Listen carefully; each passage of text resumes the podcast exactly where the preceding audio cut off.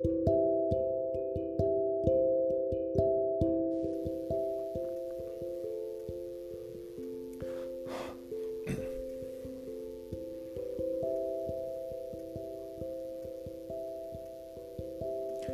amigos, ¿qué tal? Eh, buenas noches, es un gusto saludarlos a todos. Y bueno, pues como estuve comentando de manera, eh, digamos, recurrente eh, durante la semana aquí en, Facebook, algunos, algunas transmisiones en vivo, todos los lunes a esta hora, 9 de la noche, hora de la Ciudad de México y vamos a comenzar, digamos, eh, este año eh, con, ese va a ser nuestro ritual, ¿no? De todos los lunes. Eh, todos los lunes vamos a tratar de abordar temas diferentes, siempre desde el punto de vista del psicoanálisis, pero un psicoanálisis desde un estilo, digamos, para la población en general, ¿no? O sea, no eh, es muy diferente, es muy distinto hablar de psicoanálisis eh, estrictamente para eh, términos académicos, donde obviamente tienes que utilizar toda la terminología, basarte totalmente por completo a los textos que utilizamos de manera rutinaria dentro de lo académico. De hecho, este, yo doy eh, clases y seminarios de psicoanálisis en la Ciudad de México, eh, en la Escuela Nacional de Antropología e Historia. Y pues allá tienes que utilizar una terminología pues muy, muy estricta, ¿no? Eh, respecto al área del psicoanálisis y el psicoanálisis abordado de un aspecto digamos coloquial para el público en general pues es muy diferente, ¿no? Porque eh, como no todos tenemos una formación dentro del área de la psicología y obviamente dentro del área del psicoanálisis, pues no es lo mismo hablar de esos temas, eh, digamos, de psicoanálisis para público en general, que eh, digamos que, que, para el área específicamente académica, ¿ok? Bueno, entonces vamos a hablar el día de hoy, el día de hoy vamos a hablar sobre el síndrome de Poliana. No sé si lo hayan escuchado eh, ustedes, pero el síndrome de Poliana es ese famoso eh, optimismo patológico. ¿ok? ¿A qué nos referimos con el optimismo patológico? Tanto usted como yo eh, conocemos, hemos conocido alguna vez en nuestra vida a, esas personas que no se permiten a sí mismos verle lo negativo a ciertas partes de, eventos eh, situaciones que vive cualquier ser humano, ¿no? De esos que estás, no sé, estás viviendo una situación te dio cáncer y llega aquel, eh, pues perdonen la palabra, pero aquel imbécil y que te dice, échale ganas a la vida y tú vas a poder y todo está en la mente y todo depende de ti. Eh, no, no es así, no es de esa manera. Eh, se necesita de, alguna manera se necesita eh, un cierto grado de negativismo, por decirlo de alguna forma, para centrarnos en la realidad. ¿Dónde nos encontramos nosotros situados? No sé si conozca usted a una persona que te dice que tú tienes que sonreír y, o, esa frasecita que te dice eh, sonríe, luego eh, averiguamos el por qué no es cierto, no, no es real, no, no siempre, eh, digamos, esto es benéfico para el ser humano, para la psique de las personas, no siempre esto eh, nos va a generar a nosotros una estabilidad. La, el ser feliz todo el tiempo no es sano. El ser positivo todo el tiempo no siempre es eh, es sano para nosotros. Entonces, así como tampoco ser pesimista todo el tiempo, para, para nada eh, es sano ser pesimista todo, todo el tiempo. Eh, Adela Agames, vamos iniciando. Buenas noches del de Zipaquira, Colombia. Un saludo hasta Colombia. Gracias por, por ver las transmisiones. Eh, como les dije al inicio del live, eh, vamos a hacer transmisiones todos los lunes a esta misma hora. A esta hora eh, yo ya terminé la, consulta, fue un día un poquito pesado y pues a partir de aquí, eh, todos los lunes en adelante, vamos a estar haciendo una transmisión eh, en vivo. Siempre un tema bastante diferente y bueno, pues si tienen algunos temas en lo posterior, pues se los estaría agradeciendo. Eh, en 8NTV, en, en canal con Antonio Tello, pues yo tengo la oportunidad de tocar un tema eh, máximo unos 8, 10 minutos cuando mucho, pero pues no siempre se puede eh, abordarlo de manera más integral. Entonces, bueno, en el síndrome de Poliana, o mejor conocido, o conocido como los eh, los optimistas patológicos, como les mencioné, todos conocemos a alguien que se la ha pasado eh, tratando de verle siempre lo positivo a la vida, eh, estás padeciendo una enfermedad y llega esta persona y, échale ganas y, te, te, pasó por algo y tienes que, verlo desde el lado amable y no siempre es así, no siempre hay un lado amable de las cosas.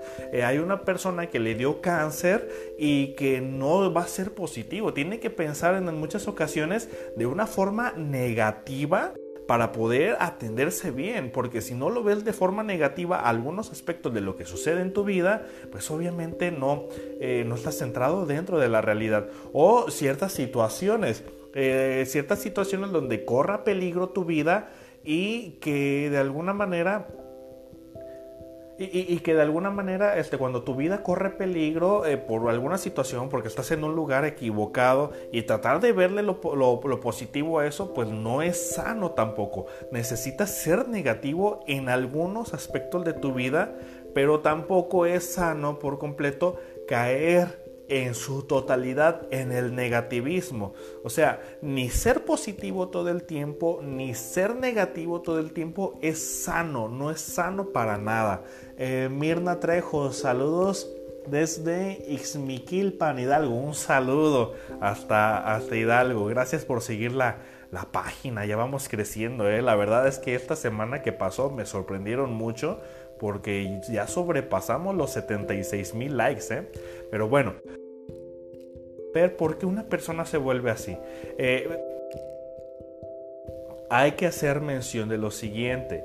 Los temas abordados desde este punto de vista, desde estas transmisiones, obviamente los vamos a ver desde un aspecto generalizado que no aplica para nada en todos los aspectos de la vida cada caso en particular siempre se va a tener que tomar desde su individualidad.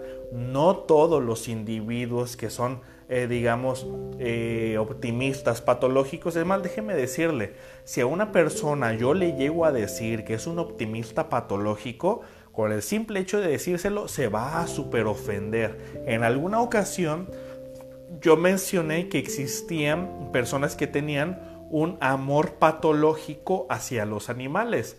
Y nunca mencioné quién. No, pues eso fue, digamos, como que eh, él generó un hecatombe para que personas que a las que jamás mencioné su nombre, pues de una manera inmediata se sintieran súper ofendidos, ¿no? Entonces lo único que hicieron fue pues proyectarse en ese tipo, con ese tipo de comportamientos. Bueno, ¿qué sucede con este sujeto o esta persona que no se permite ver el lado negativo de la vida, que no se permite ver el lado negativo de ciertos comportamientos, porque siempre ver el lado positivo. Algunas personas dirían, ay, pues déjalo, que tan bonito que es ver el lado positivo de la vida, tan bonito que es ver, eh, digamos, las situaciones también con, con, la cara amable, tan bonito que es ver, eh, digamos, este, que, que alguien te eche porras en algo no es sano. ¿Por qué? Porque en ocasiones necesitas algo de negatividad en tu vida porque la negatividad, eh, digamos, en algún momento te tiene que centrar dentro de la realidad. Te, dio cáncer o te dio eh, insuficiencia renal crónica. Eh, ¿Sabes qué? Es que si no te lo atiendes, te vas a morir. Si no te lo atiendes, créeme que va a empeorar tu salud. Si no te lo atiendes, va a pasar algo muy grave con tu cuerpo. Entonces necesitas, de hecho, ni siquiera es eh, negatividad. La verdad es que si no lo atiendes, puede que fallezcas. Entonces, eh, si tú no te quieres morir, tienes que atendértelo. Bueno, muchas personas con el síndrome de Poliana, digamos, ya ¿no? Ya pasaron desde su infancia. Vamos a remontarnos, acuérdense que el psicoanalista siempre se va a ir a la infancia, ¿no? A, la infancia del paciente. Eh, entonces, a nosotros nos encanta indagar en el pasado porque consideramos que allá en el pasado se definió absolutamente todo y consideramos que profesionalmente todo esto, eh, digamos, va a ser como que un parteaguas para saber hacia dónde se dirige eh, la persona pero para eso estamos los analistas o cualquier persona que se adentra en el, eh, en el área de la salud mental y que de alguna manera integral abordamos al, paciente, ¿no? Del, del aspecto de la psicoterapia.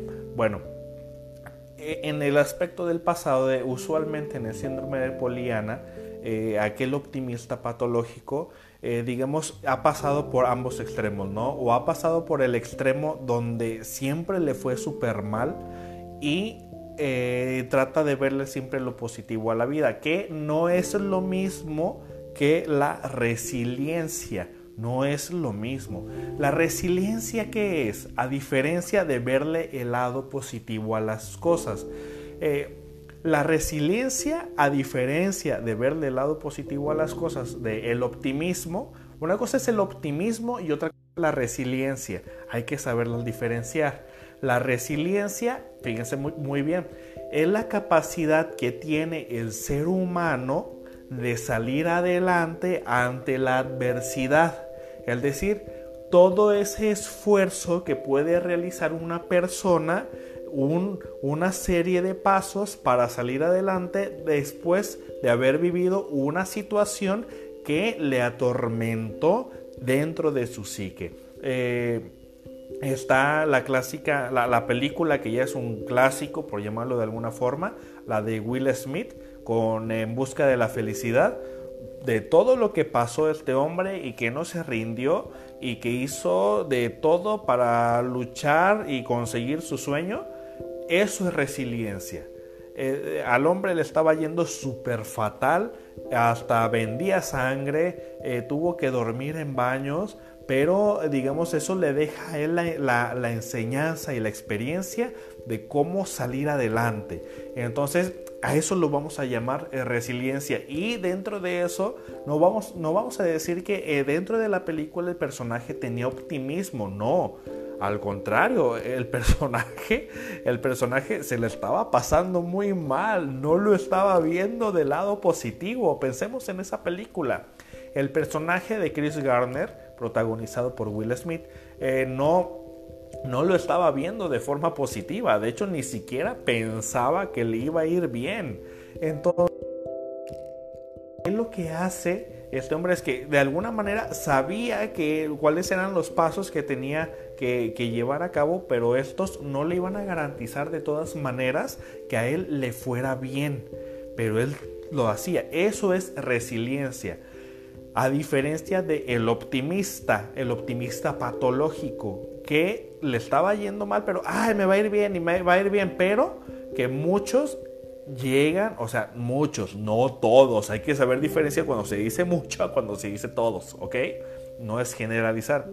Pero muchas personas consideran que por el simple hecho de no hacer nada, pero con tener un, un, optimismo de creer que te va a ir bien, o sea, creer que te va a ir bien, fíjate muy bien, creer que te va a ir bien, pero no activarte, no hacer alguna acción, es esperar solamente que vas a salir el mejor resultado cuando no es así. Muchas personas eh, llegan a, decir una, una falacia, un pensamiento ilusorio. Un pensamiento ilusorio es el que cree que por ilusión van a suceder las cosas personas que dicen, es que el, que el que se porta bien le va bien y el que se porta mal le va mal. Eso no es cierto. Para empezar, eso no es cierto. ¿Por qué? Porque yo conozco personas muy buenas, buenas en una terminología general donde todos sabemos más o menos qué es lo bueno y qué es lo malo, o personas que se portan eh, de una manera muy, muy padre, que, que caen bien personas buenas y que les da cáncer. todos, eh, yo conozco personas buenas y que les han sucedido accidentes. Eh, yo conozco personas buenas que se merecen muchas cosas buenas, pero que no les ha ido tan bien. Entonces no es cierto, el portarte bien no significa que te va a ir bien, e, eso no es real, es una mentira. Así como conozco personas que no son muy buenas, que son malas, por etiquetar a la gente de alguna forma, eh, conozco gente que es mala y que no porque sean malos les va mal. Eh, no, les va muy bien. Entonces, ¿de qué depende entonces de que a la gente le vaya bien o le vaya mal en sus proyectos, en sus ideas? Todo depende de su esfuerzo, todo depende de su capacidad, todo depende de su disciplina, todo depende de la forma de elaborar las cosas, de la inteligencia que tienen para desarrollarse. Porque conozco gente muy buena, pero que también es muy pendeja. Conozco gente que es muy buena, pero que de alguna manera no sabe cómo desarrollarse de manera social, no sabe cómo desarrollarse de manera laboral. No porque sea bueno significa que se merece las cosas. Eh, y conozco gente mala, muy mala, muy hija de puta, por llamarlo de alguna forma. Eh, conozco gente así, pero que no porque sean malos significa que les va mal, no, al contrario. Conozco gente desgraciada que son muy hábiles, que tienen muchísima destreza, que tienen una, una y una lógica de llevar las cosas. Entonces, no porque sean malos les va a ir mal, no. Entonces, ¿de, qué, qué dependió? Dependió de la capacidad. No porque sea el otro bueno, significa que le va a ir mejor al malo, porque a veces el malo, por llamarlo de alguna forma, no porque sea malo vamos a demeritar su capacidad de hacer las cosas. Entonces, eh, no se trata de optimismo, no se trata de, ser bueno, no se trata de esperar a que la vida te lo recompense. Se trata de que tu esfuerzo en algún momento va a tener una reacción, tal vez de manera próxima, tal vez dentro de un año, tal vez dentro de, cinco años, no lo sabemos, pero va a haber algo. Eh, así como la gente que es perseverante. o sea, la gente que es perseverante y es disciplinada, muy posiblemente tenga eh, mayor eh, éxito en la vida. ¿Por qué? Porque no está esperando a que las cosas le caigan del cielo. No está esperando a que la vida se lo regale. No vive con ese pensamiento mágico de que porque me porté bien, él me va a ir bien. Eso no es cierto, porque la vida de alguna manera depende de tu capacidad de hacer las cosas. Es lo que yo he visto, es más entonces, el optimista patológico está teniendo, ahora sí vamos a entrar en materia de psicoanálisis, el optimista patológico está, está generando lo que conocemos como una estructura de personal, personalidad psicótica. ¿Por qué lo vamos a llamar psicótico? O sea, el optimista positivo es un psicótico. ¿Por qué? Porque la estructura de personalidad psicótica se, bueno, se caracteriza, mejor dicho, por hacer unos cortes psíquicos, cortes de, eh, su cuerpo, cortes mentales, es decir, corta partes de la realidad para adaptar su, principio de realidad. Eh, quienes han leído más allá del principio del placer de, Freud, eh, se darán cuenta que eh, existe el principio del placer y el principio de realidad. ¿A qué nos referimos con esto? Y lo vamos a explicar con la estructura psicótica, ¿ok? Bueno, lo voy a tratar de explicar con palitos y bolitas para que todo el mundo lo entendamos, pero para mí es necesario eh, explicar esa parte, ¿ok? Para que se entienda la parte analítica. Ok, eh, el principio del placer va a modificar nuestro principio de realidad. ¿Qué quiere decir esto? Que lo que a mí me genera placer, lo que a mí me excita, lo que a mí me gusta, lo que a mí me apasiona, eh, digamos, tiene tanto impacto en mi yo, en mi en lo que deseo y en lo que quiero, que mi forma de ver las cosas se va a ver modificado, es decir, lo bueno y lo malo. se va a ver modificado a partir de lo que deseo. Yo deseo unos tacos de carnitas, entonces si es tanto mi deseo eh, de unos tacos de carnitas y tengo mucho, eh, no, tengo dinero y digamos no tengo bastante hambre, eh, algunas personas considerarían en la realidad que robar no es tan malo dirían, tengo bastante hambre, esas personas tienen muchísima carne, eh, muchísimas tortillas, no se van a dar cuenta si yo me robo un taquito o, me como unos tacos y me voy sin pagar, ¿no? Porque el principio del placer me dice que quiero obtener algo. El principio de realidad me va a decir, ¿sabes qué? Pues te lo puedes robar. ¿Por qué? ¿Por qué no? Ni siquiera se van a dar cuenta. No es tan malo robar. Si esas personas les va súper bien, no se van a dar cuenta que robaste, no se van a dar cuenta de nada de eso. Entonces, eh, lo que a mí me genera placer modifica en mí eh, lo que es para mí bueno o lo que es malo. Entonces, eh, en la estructura psicótica, volviendo a la estructura psicótica de eh, el que tiene el síndrome optimista patológico, el optimista patológico mm, está modificando la realidad. Está, está cortando partes, las partes de la realidad que no le gustan para modificar la realidad a una realidad más placentera.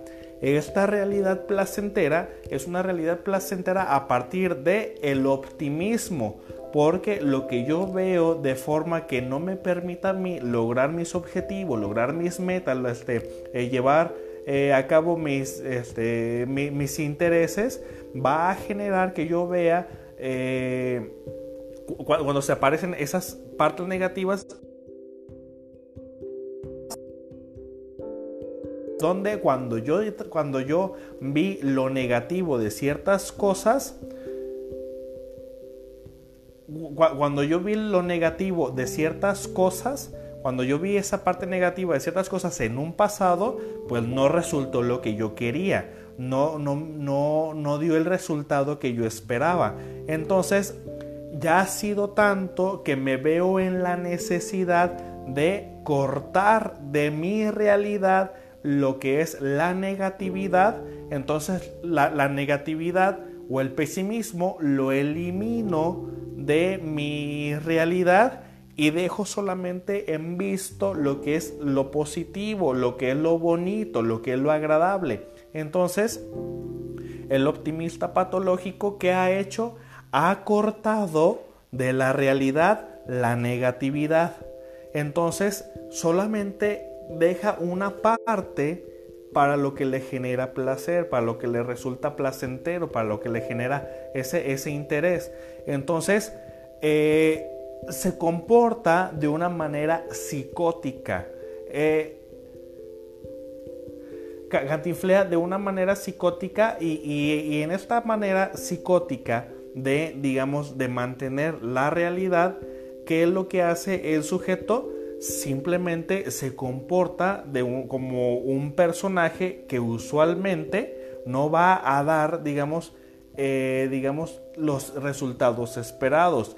Cuando el psicótico, cuando el optimista patológico se topa con la realidad de que las cosas no salieron como quería, entonces en ese momento sufre, en ese momento le duele, en ese momento eh, digamos, considera de alguna manera que, le, que ha vivido un, impacto en lo que es la psique.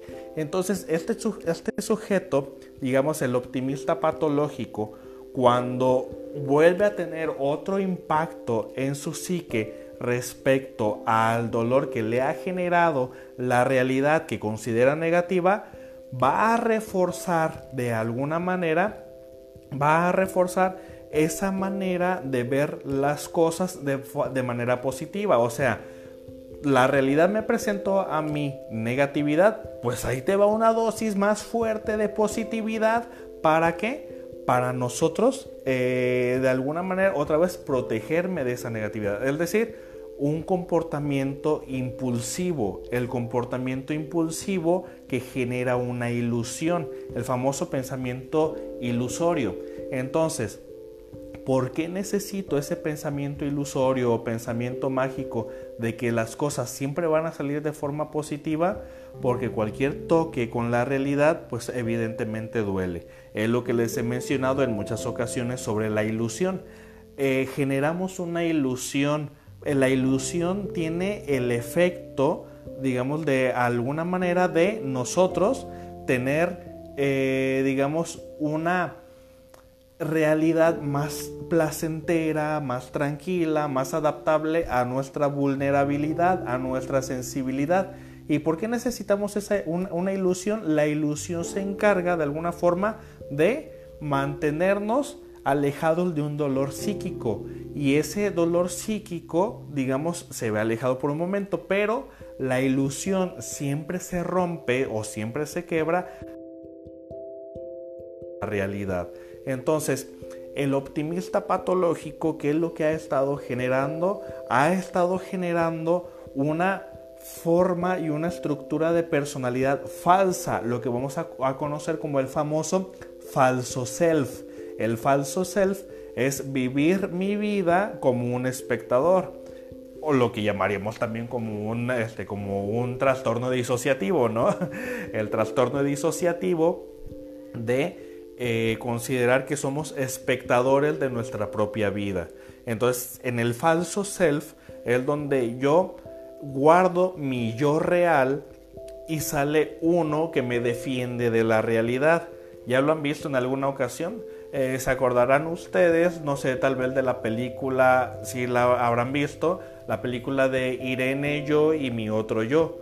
Eh, si recuerdan, eh, obviamente es una película, pero vamos a, ver qué, fue lo que pasó con, este sujeto, con, Jim Carrey, no recuerdo el nombre del personaje, pero el personaje se ve en la necesidad de crear un, un, personaje alterno al protagonista.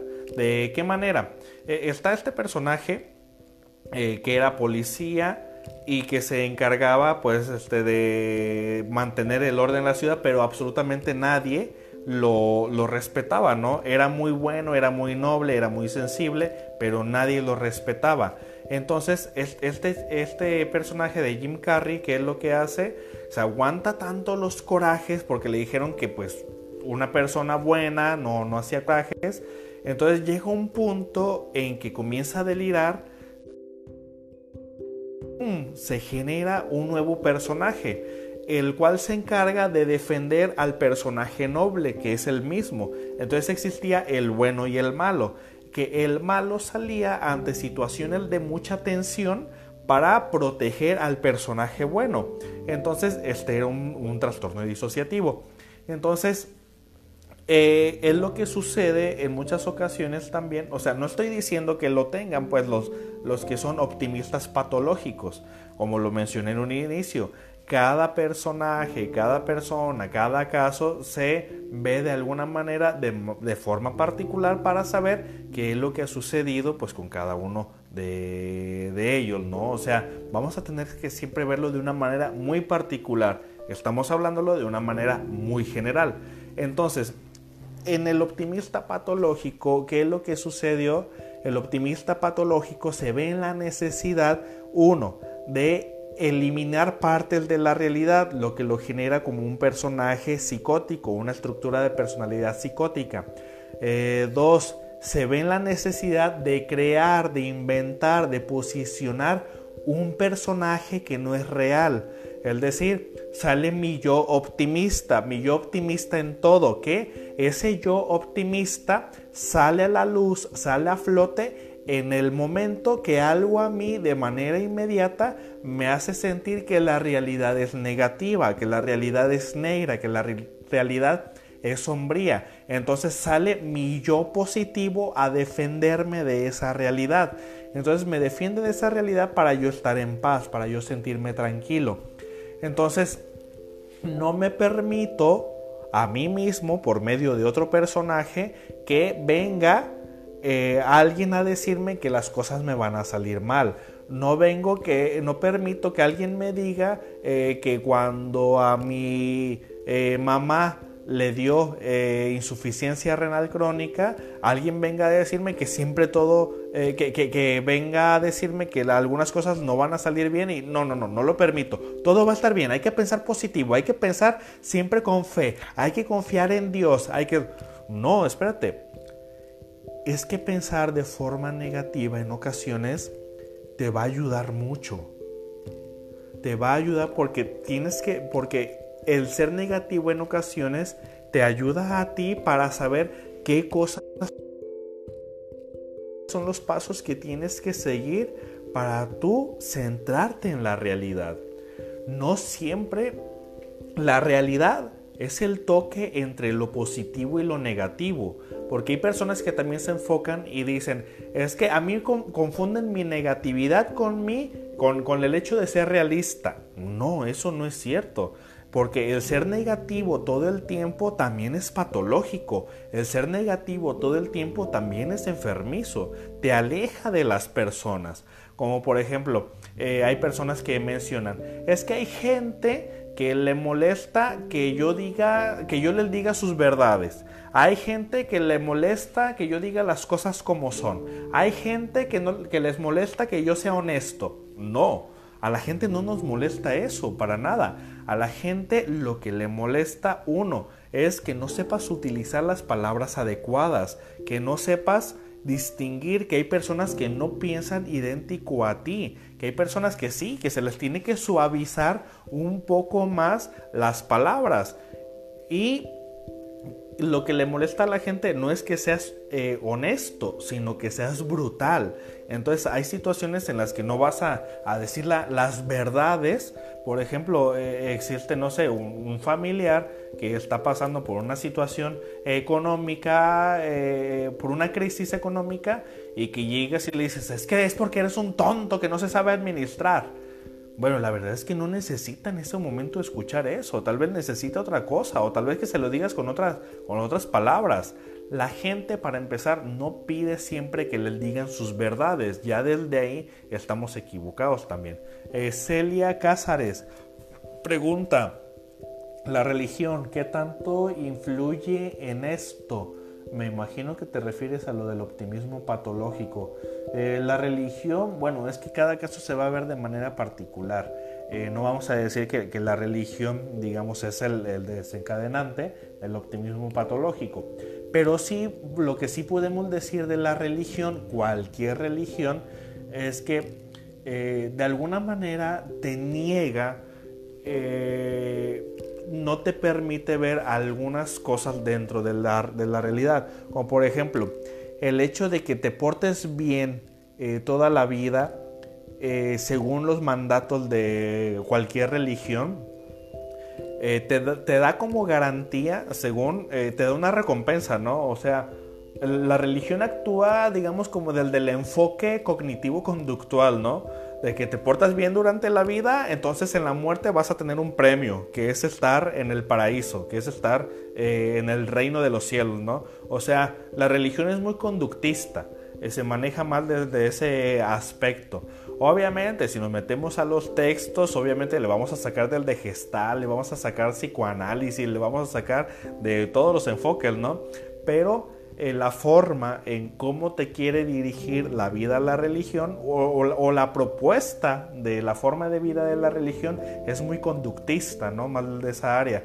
Pórtate bien y te va a ir bien. Eh, por ejemplo, eh, aviéntate una marometa y aquí tienes tu galletita. siéntate y aquí tienes tu recompensa, ¿no? Si lo basamos de esa manera. De hecho, la religión, de alguna manera, eh, digamos, e, e, es, una industria, ¿no? ¿Qué, es lo que te oferta? ¿Qué es lo que te vende? Eh, viéndolo desde un aspecto analítico, ¿eh? O sea, cada quien va a saber qué, es la, qué religión profesa. No, no intento meterme con absolutamente nadie respecto a ese tema. Estoy intentando, eh, más que nada, hacer el análisis de lo que te propone la religión respecto a la pregunta. Eh, más que nada es como una industria, ¿no? pero ¿qué, es lo que te vende la religión? Te vende el perdón. Y el perdón es lo que muchas personas queremos, ¿no? Ser perdonados por algo. Entonces cuando la, religión te ofrece eso, que te, que te vende o te, te, otorga el perdón eh, y posteriormente te vas al reino de los cielos. Eh, pero de alguna manera, pues sí, puede estar este, influenciado, digamos, el síndrome de Poliana por la, religión, no todo el tiempo. Pero lo que sí vamos a, tener que diferenciar aquí e, es, ese aspecto, ¿no? El aspecto de eh, en qué momento soy optimista, en, qué momento saber ser optimista, mejor dicho, en qué momento ser este, optimista, en qué momento ser pesimista y en qué momento la realidad se compone de un conjunto entre lo que es el pesimismo y el optimismo. Eh, muchas gracias Gloria de Castro. Eh, eh, la realidad es un conjunto, digamos, de, de, positivismo y, de, y de negativismo, ¿no? No vamos a decir qué es la realidad, sin entrar tanto a los términos filosóficos, pero lo que sí eh, podemos decir que en algún momento de nuestra vida, cuando nos esté yendo bien, cuando nos esté yendo mal, cuando te está yendo bien, tampoco es positivo ser positivo todo el tiempo. Porque cuando te está yendo muy bien y te están saliendo las cosas como tú quieres, necesitas del, de, de, la negatividad o del pesimismo para saber qué pasos ir dando de manera adecuada y que tú no te eh, no, no, vayas a sufrir algún tipo de altercado, el que sea, en conforme los pasos que vas dando. Es decir, entre mejor te va, necesitas un poquito más de pesimismo para saber qué cosas no hacer y que las cosas te salgan de la mejor manera esperada. Eh, o igual, cuando te está yendo de la patada, cuando te está yendo mal, pues obviamente si necesitas un toque de, este, de, eh, de de, positivismo o de optimismo para decir, ¿sabes qué? Me está yendo mal, pero en algún momento sí me va a ir bien. Pero no negarnos a la parte de que nos puede ir bien o nos puede ir mal. No hay que denigrar, digamos, y, no llegar a la parte de que porque eres buena persona te va a ir bien toda la vida. Eso no es cierto, eso no es real.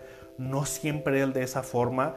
Como les dije, conozco personas muy buenas, pero que les va mal, así como conozco muy malas personas y que les va muy bien.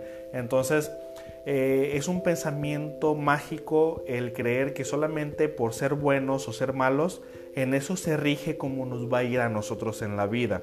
No, se requiere un poco más un poco de inteligencia, un poco de asertividad, un poco de utilizar bien las palabras, el saber tratar a la gente, inteligencia social, eh, se necesita también de una forma en cómo te desarrollas, necesitas centrarte en ti y darte cuenta que no siempre las cosas van a salir como tú quieres. Entonces la, vida eh, nos da lo que queremos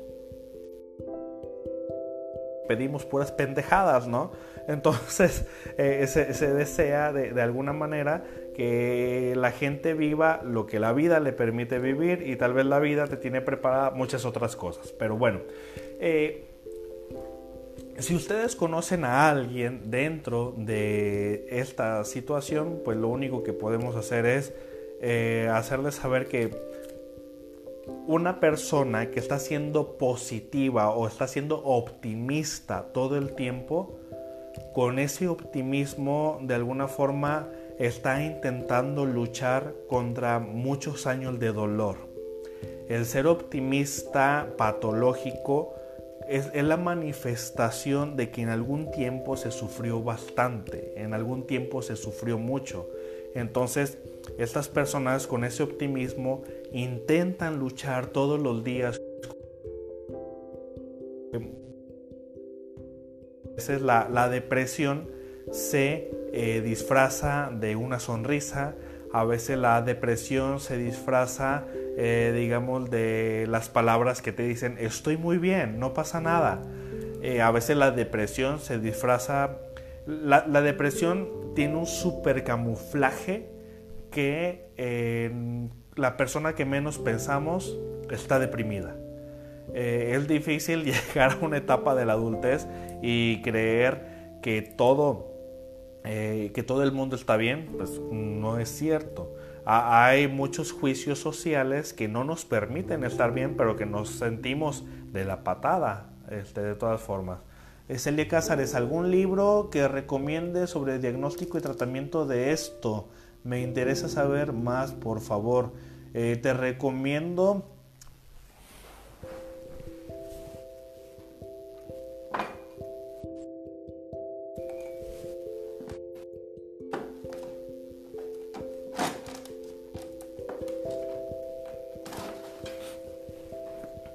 te recomiendo este libro, eh, bueno, a todo, todo el mundo, eh, quien lo quiera leer, eh, se llama Salud Mental y Medicina Psicológica.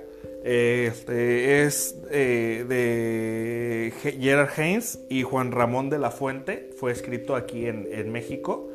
digamos, nos da a nosotros algunas pautas sobre, la, sobre lo que es la, salud mental eh, nos da estadísticas, nos da, digamos, eh, muchos datos muy interesantes de cómo nosotros, digamos, abordar el área de la salud mental y tratamientos sobre la depresión, más que nada como de una forma epidemiológica pero eh, es muy muy bueno. se llama Salud Mental y Medicina Psicológica, créeme, muy muy bueno y recomendable. Eh, bueno, amigos, espero que les haya gustado el live de ahora. Eh, empezamos con este. Como les dije, este, los live que voy a estar haciendo todos los lunes es la versión extendida de los miércoles que voy a Canal 8, a Canal 8 NTV y que ahí les, les doy un tema que lo máximo me dan 8 minutos casualmente y que eh, no tengo la, opción de poder, digamos, este, abordar el tema con, este, con mayor precisión, ¿no? Entonces, eh, la siguiente semana tenemos un tema muy bueno. El siguiente lunes vamos a abordar un tema de pareja, de terapia de pareja. Vamos a abordar el tema de mm, mi familia no acepta mi pareja. Ese está muy bueno. Eh, vamos a, lo vamos a ver aquí el siguiente lunes, igual a las 8 de la noche, hora de Nayarit, 9 de la noche, hora de la Ciudad de México.